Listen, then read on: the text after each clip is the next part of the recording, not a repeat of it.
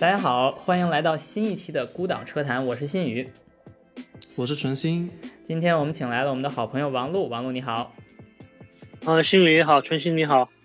王璐入行很早，是我跟纯星的前辈啊。啊，目前他在上海的沃尔沃做车身呃工程师和六 Sigma 黑带啊，这个职位可能我们后面会说到。在这之前，他做的是车身工程师。呃，和我们其他几期节目的嘉宾相比呢？啊，他的经历不涉及海外留学和工作，但是他在中国却经历了鼎盛时期的自主品牌和流程完善的国际品牌。呃，此外，他对车身和四门两盖的设计经验也非常丰富，所以这些都是我们今天可以涉及的话题。嗯，王璐是虽然说我认识他的时间不长。但是在这些交流当中呢，我发现有很多有意思的这个经历和这个很多脑洞大开的一些呃想法，我觉得我们今天可以很好的聊一下。首先呢，呃，我想就问王璐一个问题，就是当初你并不是想进入就是汽车工程专业对吧？你想在念大学的时候想是学另外一个东西是吧？对的。嗯，可能是命运的安排吧。就是当时考的时候，听到了同班的同学是说，汽车以后会是一个比较好就业的一个专业。那是哪年？然后，零八年吧。零八年的时候，零八年的同学说汽车好就业。对对。但是你在你在那时候，你考虑的是就业还是理想，还是什么都没想？什么也没想，因为当时也不知道自己要学什么，因为之前是想考法医的。那其实确实不好 就业，是不是？这个这个转型，这个不止一百八十度，我觉得这是不同维度的一个转向。你要是去香港，我估计好就业。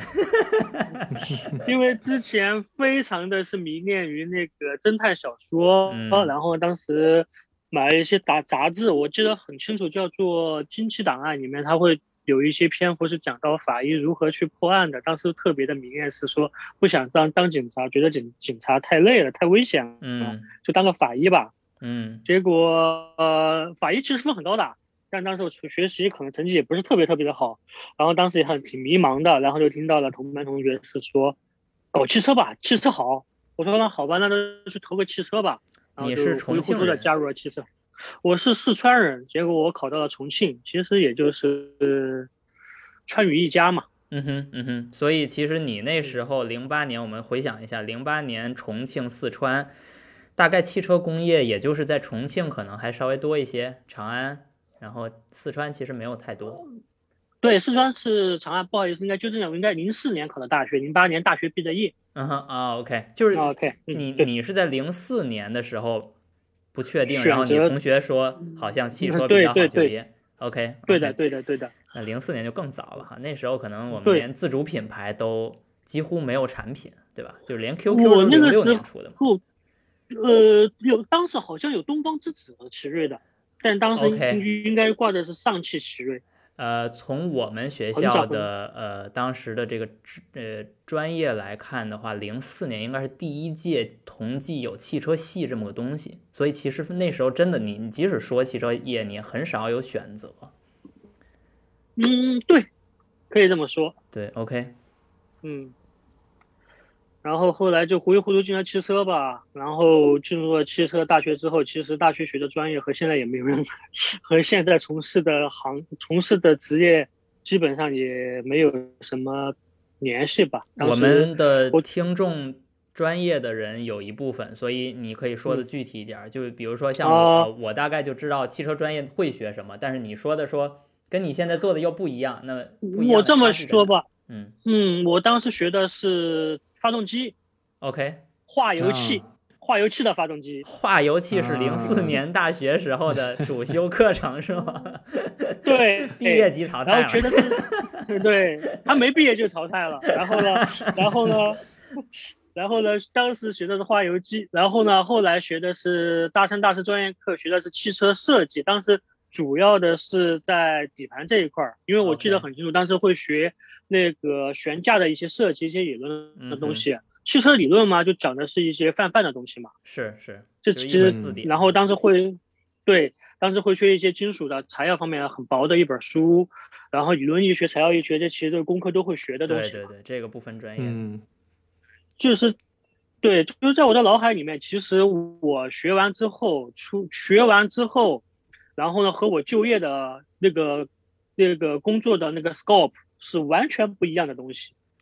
那就是说到了你毕业之后找工作，对吧？你是沿着你的职职业，就是你的学的东西去走呢，还是其实就是特别偶然的进了一个也没有什么方向的公司？挺偶然的去进入了一个没有方向的公司吧，可能是这个公司有方向，但我没有方向。这个我觉得我 对这个大部分情况下都是这样子的，对吧？对，我觉得我其实也挺代表了我们那一届，可能是我们那个学校吧的大多数汽车行业，包括是机械行业的一个大学毕业生一个迷茫的情况吧。因为我们去面试的时候，我面试过当年的海马。嗯哼，那那还是在海南的海马，对对，海南的海马面试过长安，长安那是重庆嘛？对，重庆长安。但面试之后也会发现一个问题，哦，还我我还面试过东风汽车啊，在武汉，还有我们还面试过对北汽福田，但是他们都有一个还面试过神龙，就是神龙神龙汽车嘛。就是我目前对于我来说记忆犹新的地方就在于他们问的很多问题，其实和你的专业完全不搭嘎。他在乎回答吗？还是在乎你背景？呃，其实会比较在乎背景，这是第一个。第二个的话，他可能更在乎的是你回答问题的一些一些及时的反反应吧。但是在专业这块知识上，其实非常的不搭嘎。我觉得其实这倒是一个比较普遍的现象，是不是春星啊？当然春星是是是是博士毕业哈，就就就可能更对好一些。但是我我我这个本科毕业也有面试过，而且在国内的企业。但是就是我觉得这种这种应届生的毕业，其实他们确实是看的你比较专业的专业的理论知识，确实是一部分。但是其实更看好就是看重你这个对于解决问题的一种方法。是呃对。那面试的结果是什么呢？你最后选择了一个什么样的地儿呢？你你你刚才说的那些你都当然面试的，呃，当然面试结果都是没有被选上嘛，基本上就是一面二面都过了，但最后最终都没选上。OK，然后后来就去了一家呃上海的当时比较出名的一家设计公司，然后呢，当时设计公司就顺着这个设计公司就来到了上海。然后其实为什么会干车身，是因为设计公司当时过来之后会问我们也想干什么。嗯哼，当时呢也是在大四的时候，大四的时候听到有同班同学说干车干汽车要搞车身设计，这是特别好的一个方向。他们觉得化油器没没戏是吗？其实说到化油器，我还可能要稍微往回说一点，就是说我个人认为这些企业他也问不出什么问题来，因为毕竟我们学的是化油器嘛，可能有些他们都没搞过化油器。对对对，所以说其实流体力学的集大成者呀，那那那是一个很 很高高级的一个一个设备。对对对，然后后来就就误打误撞的就进入了一个这个汽车行汽车行业里面的车身结构开发这个这个。这个这这这一个职业吧，入行之后从零开始学，完全从零开始学，因为当时到岗之后就是两眼一黑，完全不知道什么东西，因为当时学的软件也不一样嘛，所以说就完全不懂。但是那我们大概总结一下，你从零四到零八年学了化油器，学了发动机，学了这个底盘的设计，最后。误打误撞到了一个要你的一个也没什么名气的一个上海的公司，然后你这时候是又没理想又没方向，你这时候的人生是一种什么阶段？是一种特开心还是那种特难过还是 挺好？是觉得其实挺好的，因为嗯，从零开始，当时其实没有想那么多，当时只觉得是说，呃，既然来到这边公公司的话，那多学东西嘛。那是，就是还是觉得是希望。上班嘛，多学点东西嘛，然后就开始学嘛。就是我很快，大概在一周之内就掌握了当时的那个软件技巧。其实我觉得当时还算蛮快的。所以你就从这时候开始以一个供应商的身份服务于车企喽？对。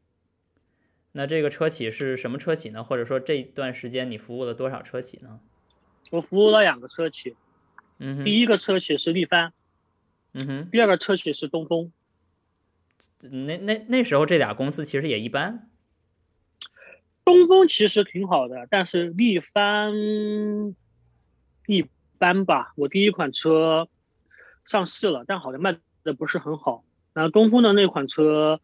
它是奔驰 Mark LDV 的，两位应该在英国可能不知道对听说过是 commercial 对对过吧？就是有那种卡车什么的。对对对，嗯，对对，类似东西是不？是做这个车的。嗯嗯。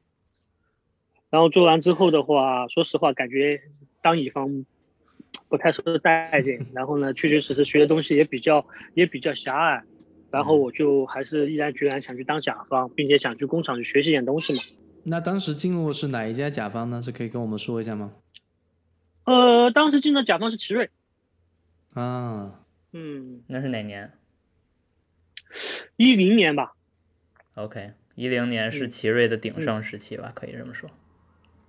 呃，我踩到了奇瑞鼎上鼎盛时期的尾巴，因为当时在奇瑞的试试车间，你可以看到很多奇瑞当时奇瑞老板的比较天的一个远大的作为工程师的一个梦想，或者是一个自己的一个浪漫吧。嗯，怎么怎么讲？具体来介绍一下。也可以现在在车一就是在那个试试车间 Plant Plant 里面，你可以看到除了商用车以外，乘用车所有的规格的车你都能看到。当然，除了像兰博基尼那种超跑，那当然是不具备制造能力的。嗯，你能看到敞敞篷的敞篷的三门轿车，你能看到三门的那种天窗的，但是无框的轿车。其实，在当时那个时候，做无框的轿车在国内是很需要很大的魄力的。是一直到现在，我们都没有真正国产的无框轿车吧？到现在都没有。对对对对对，直到现在都没有。对。然后也也说的有威凌的 P，呃，就。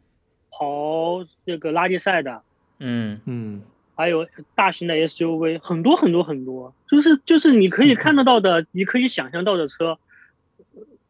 都有，就是市面上能跑到的同种类型的车，人家那个拍拉普当拍拉普当里面，你都能找到相似的款。对，觉得当时是个非常嗯，对，咱们从工程师的角度就更要再说呃。背景就是说，除了这些车能生产出样车以外，那每一个其实背后都有一个项目团队，那每一个都有一都意味着有一群工程师在为这个项目去做些什么，而不是说就是生产几个照照照片就完了，对不对？最鼎盛的时候应该是二十三到二十五个项目同时运作，整车项目。这 个这个，即使在这个国际上的那些车企来说，这也算是非常宏大的。一个一个规模，嗯，而且应该确切的说，其中可能有一半以上已已经是投入了模具费用，也就是说一半以上的投入其准备就是整个的等于说，嗯，对，它是准备量产的，基本上能够达到用如果用钱来衡量的话，每一个项目起码是投资在一到两个亿之间，更是甚至更多。哇。你可以想想象这么多项目同时运作是个什么的概念？对啊，这太那对于一个工程师来说，这是一个很好的一个经历，因为你有很多的机会去真正的去使用起来这些资源，去培训，也也是让你自己得到一个成长，对吗？对，这个等于就是当时其实，嗯，learn by doing 嘛，就是说在学习当中，你可呃在工作当中你可以学到很多很多东西。嗯。那这个奇瑞之后呢？呃，你又呃，你又你又做了一个什么样的选择？奇瑞之后呢？我选算是随着我的夫人吧。我夫人来到上海之后，我就跟着我的夫人来到了上海奇瑞捷豹路虎。嗯。然后呢，来奇瑞捷豹路虎，当时因为我在奇瑞的时候，当时的一个职位发生改变，我当时在奇瑞去搞开闭店了。这也是听到了当时我的第一家公司里面的一个同事说。搞车身结构没有前途，要搞要找要搞开闭件。你的决定全都是你的旁边的人说的，都不是你自己说的。对对对对，因为我但新宇，我觉得这个不不不一定是一件很很稀有的一件事情。嗯哼，其实我觉得这个确实是你在你做做选择的时候。你看，比如说像我们这样聊天，你会你会其实发现有很多新颖的想法，或者让你觉得脑洞大开的想法。对，然后可能就有意识没意识的影响到你的职业选择和未来的一个发展的方向。嗯，是这样。所以我就毅然决然投入了开闭件，但开闭件和车身结构其实又是完全不一样的东西。呃，开闭件具体给我们介绍一下，开闭件是什么？呃，就是你能在车身上面看到的四个门和嗯前盖和后盖，它位位于它的不一样的地方在于，它是个活动的零件。活动的零件的话，就考虑的周边的一个 interface 的东西会比你考虑的车身结构的东西会要更多一点。嗯哼，而且说句最简单的东西，开闭键的话，我们会比较听听到的比较多一点，就是关门力，哦，或者你关门很有意思，动动动，对你关门的时候啪的声音和沉沉就是厚重的声音和清脆的声音，其实都是开闭店这块的一个一个比较多比较重要的一个一一个一个指标吧，嗯，或者一个重要的一个 performance attribute。对，嗯哼，然后来到奇瑞，来到奇瑞捷豹路虎，又干回了车身工程师，这样的话一直都干了将近有五年。就比较骄傲的一方就是说，当时被称为国内第一款铝制车身七六嗯这个 XFL，、当时是我们这边我们三四个人一起做下来的。其实那个那段经历，长轴版的 XF，对 XFL，、对，嗯，嗯，就是你在做这些车身结构工程师的一个过程当中啊，我之前也听你说过一个很有趣的一个概念，就是，呃，你发现在这个过程当中，其实你可以实现一些所谓的工程师的这个浪漫。你能跟我们说说你你怎么你怎么去定义这件呃什么叫做工程师的浪漫这件事情？对，这其实有个好很好玩的东西，就是说在我的第一个项目，就刚刚我们有说过我的啊第一份工作的时候，嗯我会。嗯会在那个在那个后地板的备胎备胎坑下面，我不知道二位应该是拆过车的，看过备胎坑下面会有很多的一些金的，对吧？嗯。嗯。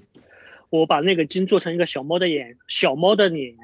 嗯，小猫的脸，这样我我们就可以大致想象一下是那个 Hello Kitty 的那个脸了。哎，对，就是两个耳朵，然后两个眼睛，然后呢那个胡子，然后呢当时我们在评审的时候，老板就会问，哎，你这个金做的很特别的嘛？因为正常来说的研究的筋的话，就是上下左右都对称。啊，呃，这因为它是一个深坑的嘛，上下左右对称会，就就这是很正常的说法。但我们那个时候做做了个脸，脸完之后呢，然后呢，老板就会问，你为什么要做成这个结构？其实我们纯属为了好玩嘛。当时我们就编了个，我说我们做这个这个的话，那刚度会更好。那叭叭叭叭叭说了一大堆，然后老板说那就这样吧。然后呢对我，来说，这是一个很不可思议的一一一件事情，但是其实想想又是有一定的合理性，因为对嗯，因为比如说你你做一个设计，你有一定的这个目标，比如说车身结构硬度的目标、重量的目标，但是它并没有告诉你说你一定得怎么样设计。对所以说，其实你用任意的方法去做任意的结构、任意的形状，只要它能达到这个目标，你是可以自由发挥你的你的想象的。就是但艺术是刚刚听出来，对，刚刚听听到这个这个这个说法的时候，会觉得太不可思议了。因为呃，比如说我做我的工作，有些东西是不可能这么有大这么大自由度，嗯或者比如说做一个嗯、车身外形的一个设计，呃，它我感觉可能还没有这么大的自由度去让你对于一个嗯、比如说一个设计语言去那么容易去去解读出来，但是结构件在内部的这个东西反而是一个有很大的一个发挥的空间，是吗？对，就是说，嗯，特别在一些，呃，可以这么说，就一些整个设计规范相对来说比较 push 的一个一个项目里面，因为他们要求的进度嘛，要求的是 attribute target，、他就不会那么深究的去看你到底能设计个什么玩意儿，你只要达到目标就好了。这个时候其实很多工程师其实是蛮苦的，因为大家要要操纵软件去画图，这种状态的话，其实就会给自己给自己找点小乐趣。苦中作乐包。括我，对，包括我把我的名字就放在了某台车的一个版型上面，左边是个 W，右边是个 L。你把你的名字放在车里边了。对对对对对。然后我还记得以前我们的前辈说，在水箱水箱上横梁上面，就是就是在发动机的前沿嘛，装嗯大灯的地方，那个钣金件的时候，他做那个件的时候，当时是个情人节，所以他左边和右边搞那个金，搞了两个星一样的金，画成那个星状的。红星状的金心，形状的，对对对对对对对，然后做，然后就也也就生产出来了。其实这就是大家，呃，闲暇之余给自己做的一些好玩的东西，可以游念的东西，其实蛮好玩的。嗯哼，这个让我这个让我想到了很多跟艺术有关系的一些一些一些历史。就比如说，其实这个艺术家这个东西的定义是很现代才有的一个东西，以前其实就是工匠。不，比如说像达芬奇，他也是工匠。但是你怎么在的艺术艺术家怎么这个或者工匠怎么夹带私货？其实有很多方法的，比如说他们画画的时候啊，比如说以前人让他们画一张圣母玛利亚的一个照片，他可以就用他妻子的这个 这个这个对对对造型来来画出来这个画像，或者是在你的这个画里面留下你很很很自己的痕迹，对自己的痕迹。但这个东西呢，它也是达到那个当时的一个标准。那我们现在说我们所谓的呃。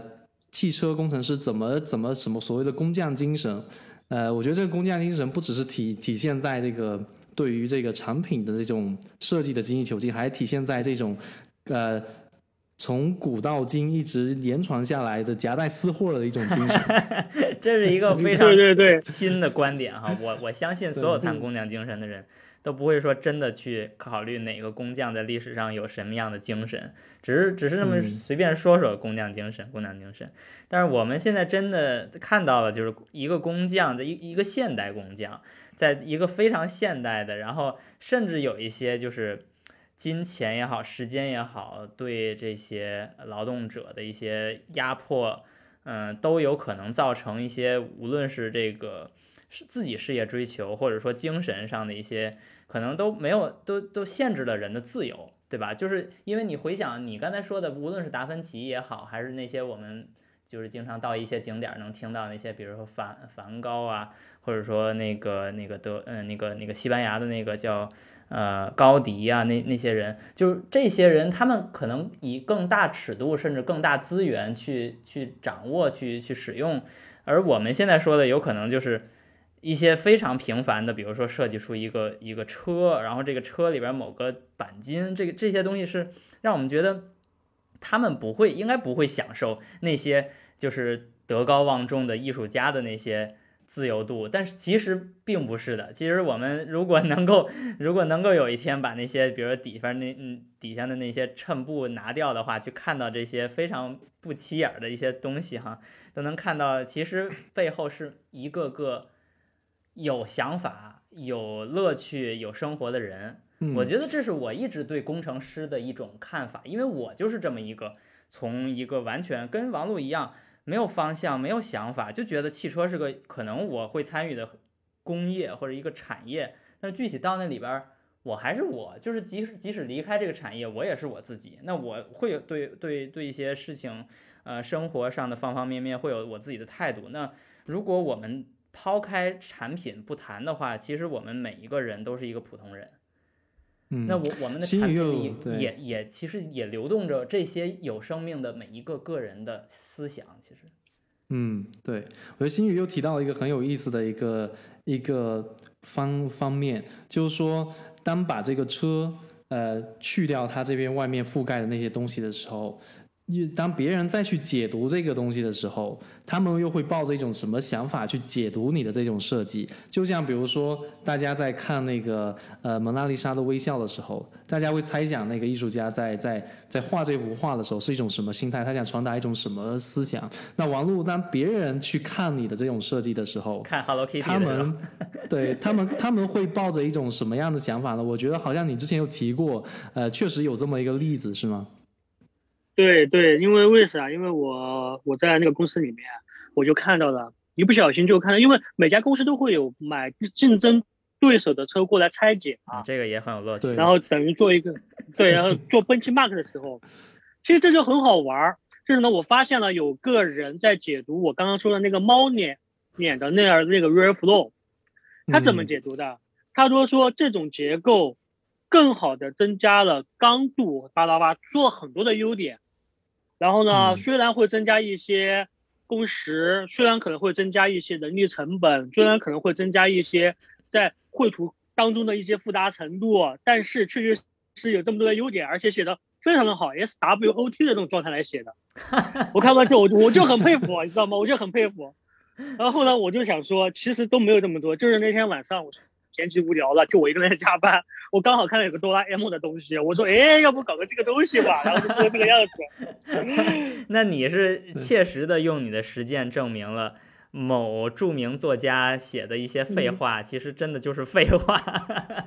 对对对对对对对，就好像我给我给我当时给那个。陈曦说的，就是好像鲁迅先生说的，我门口有一有两棵树，一棵是枣树，另外一棵是枣树，就就其实就是这个意思，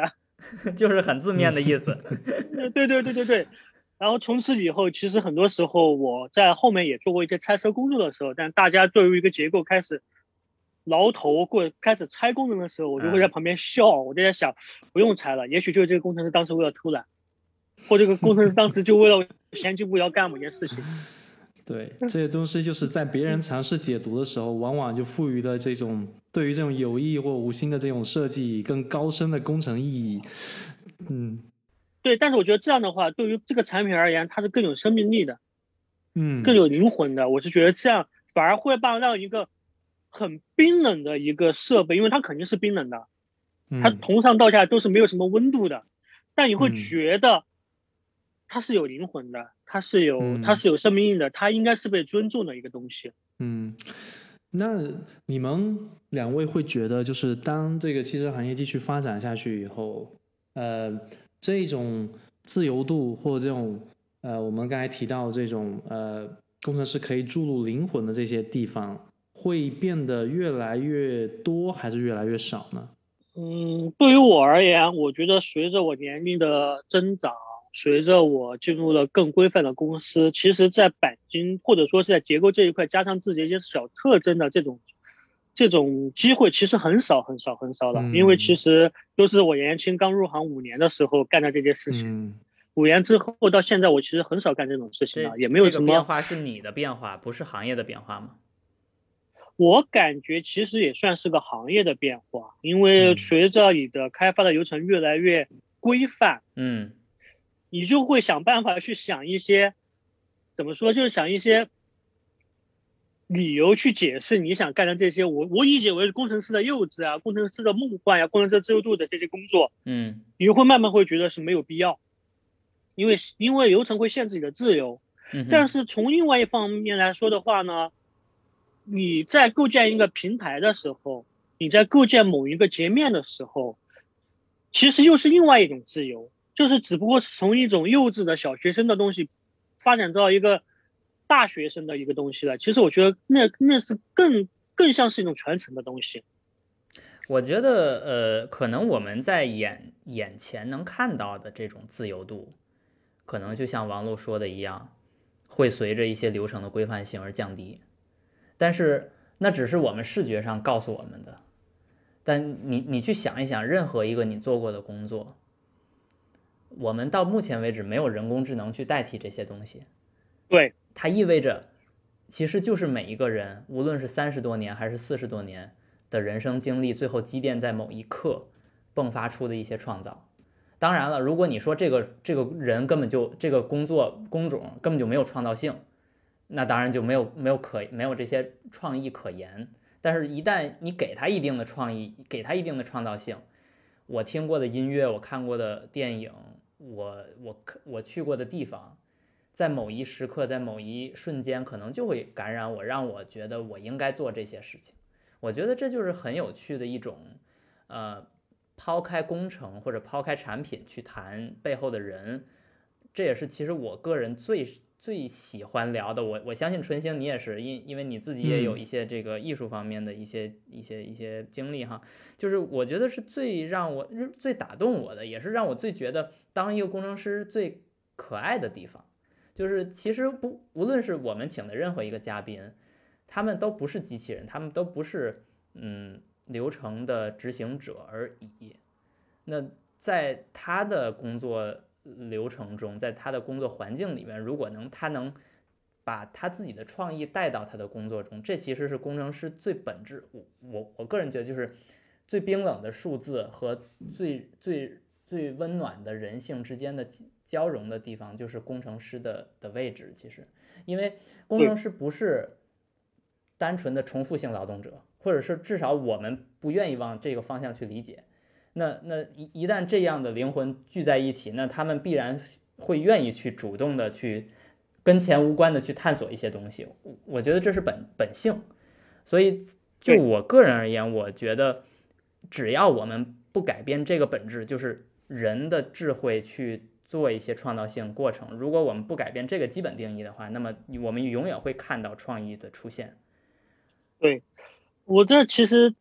听到那个新宇你说完之后，我这是想到了一个以前，就是就是我现在这个公司，嗯哼，以那个呃一个一个老法师，我们称为老法师，就是很有经验的一个工程师，跟我们讲的一个东西，就是我不知道你们有没有了解，在美国大陆协会他们会之前早几年的话有一个小偏置碰，二十五度的一个小偏置碰，有有有，嗯，对对对，当时呢，我沃尔沃，我现在我沃尔沃当时呢会做一些设计。对，不是现在都说是沃尔沃是把轮胎丢丢掉的丢轮保保保帅嘛，对吧？嗯，那个其实是那个其实就是工程师，就是沃尔沃的工程师的一个这么长久的一个呃工程经验的一个结晶的一个体现。嗯哼，那其实他是用一个很小的一个设计，都没有想明白那个东西在什么地方来完成一个这么伟大的一个一一个时刻。其实。我当时并不清楚，我只觉得，哎，这个这个方法其实很聪明。嗯哼。但是当我听到了那个欧洲的那个工程师在讲他们为什么会做出这个方式的时候，我当时真的有一点点感动。我甚至觉得，当时我想了一句话：工程师就是用人性的光辉来塑造了一个冰冷的机器，但这个冰冷机器其实里面是很温暖的东西。哦，我现在听听着都都都有一种鸡皮疙瘩浑浑身起的这种感觉，因为因为这这这是我们多年来一直在聊的话题，就是百分之二十五偏置，这是一个听上去非常冰冷的一个测试，就是把本地人扔过去，然后这个车就坏了，然后这个车就得了一个不及格，然后就完了，就大家就觉得这是个笑话，就是你今天终于可以有一个就是视觉的东西让你评判丰田不行，本田不行的这这么一个评判了，然后你反而是在说。它冰冷的背后是一个非常温暖的一种存在，就是它用一个非常小的，有点像这种就是武武林界的一些就是这派那派的，大家用不同的派去解决一样的问题，其实是这样的。对，就是其实因为我们在公司里面，在沃尔沃的公司里面，我们也会看到一些宣传啊，宣传沃尔沃的一些一些东西，它会沃尔沃有自己的一个。呃，交通事故的一个调一个一个调查小组，这个我觉得就是瑞瑞典的公司对于安全这课，我觉得已经近乎于变态的一种，我真的是觉得近乎于变态的偏执了，偏执，对偏执，就是你的车撞完之后，当他可能在欧洲境内，车撞完之后的话，警察和沃尔沃的事故调查小组会同时出现在这个地方。他会调查你这个车，首先人有没有伤亡，有没有什么东西。那么你你在这种工况下，也会为什么会发生这种碰撞，会导致什么东西？然后他会把这个实际的工况反馈到沃尔沃的一个安全中心，然后想想有没有必要把这种东西放在我们的车身的一个开发的做个 test。其实这个东西就是你会觉得是说很冰冷，很冰冷，但是其实它背后其实是蕴藏了一个对于对于人类的保护的一个一个一个很温暖的一个一个想法。所以我觉得其实。其实，其实我有的时候我会我我我我会是觉得，比我们是在从事一个，呃，有的人是说我们是可能是在格子间里面也和以前一样当民工，但我觉得我们不是。其实我们干的其实是一个保护每个人的一个事情，因为随着车的普及，事故会越来越多，这是很正常的一个概率问题。嗯哼，嗯哼。但如何在这么高的呃随呃如何在这么一个发生车祸机遇？提升的一个社会里面，保护开车的人，甚至是保护被撞的人，我觉得这是这是一个很有温度的事情。虽然他干的事情是一个做出来的测试，感觉很冰冷，哗的一个撞完之后，但其实他是很温暖的一个人，我觉得是这样的。对，我觉得感觉这样说完以后，让我感觉到车这个产品作为一个。一个呃客观的存在的一个物质，它其实反而变成了一个工程师的一个延伸，工程师的身体或精神延伸出去的一个，呃，不管是手臂啊，还是一种是什么样的一个东西，呃，把它和我们服务的客户连接到了一起，它是一个这种连接的载体。嗯，对我甚至觉得它其实是在传递的一个公司的一个文化，因为沃尔沃有自己的文化，大众也有文化。化，包包括保时捷、包括奔驰、包括宝马，他们都是他们有都有公司都有自己的 culture 文化，包括捷豹路虎。那么他们如何把自己的文化套给传递给消费者？我觉得这就是工程师该干的事情。我觉得这是很有启迪的一期节目哈。我们没有我我们没有这个定调定的这么高，但是其实就是话赶话聊到这儿了，就是工程师的起点并不是带带给人温度。但是我们最后的终点就是我做 ESP，你做发动机，然后他做车身。我我们最后的结果其实就是每一个有温度的人在开车，而他们承载的是他们那一刻的幸福时时光，或者他需要上班，或者他的他的生活的方方面面都是有温度的。那么车在那一刻跟他跟这个车主之间的关系，其实就是一种非常亲密的互动关系。那他用到的东西，他摸到的，他体验到的，甚至我我我可以这么说，就是。之前我们那个嘉宾张翔，他做的安全气囊是你希望它不触发的，但是每一个那么细致的环节，对，到最后融合在一起，是一个非常有机的一个一个合体。对，嗯，就是我们就是希望车身，我们就希望车不要被碰嘛，对吧？因为只要车身没有发生变，只要不会碰，你就肯定是不会有不会有伤害的嘛，对吧？是是是，嗯嗯嗯，对。挺有意思啊，今今天聊这个话题，这个调子最后拉拉的有点高，但是我感觉王璐的王璐的经历其实给给我们一些新的思维的角度，呃，就是我在做的事情可能更多跟数字和程序打交道，然后纯星可能更多的是跟那个材料和和物质的燃烧这种化学化学反应打交道，嗯，然后你呢，就是你希望做的。是你的产品不会变形，但是对你不得不强调的就是你的每一每一次工作都在抑制可能变形发生的那一刻产生的变化。对，那其实我们在用不同的角度去去让这个车变成一辆车。嗯，对，其实我觉得这是一个特别有有意思的一点，就是哪怕就是。你像咱们到这个过年的时候，跟家家属在一起聊天，他们都会说你是什么呀？然后我说我是车身工程师，我是汽车工程师。人家会说哦，搞车的呀，哎，你给我推荐个车呗。然后这这一刻会很尴尬，你知道吗？这因为这时候我就跟你说，我除了 ESP，我别的也不太懂啊，别的也都是跟你一样听的那些汽车之家讲的东西啊。就然后你会说，哎，我设计一个猫，这个管用吗？可能都不太管用。对对对。其实也蛮有意思的，蛮有意思的。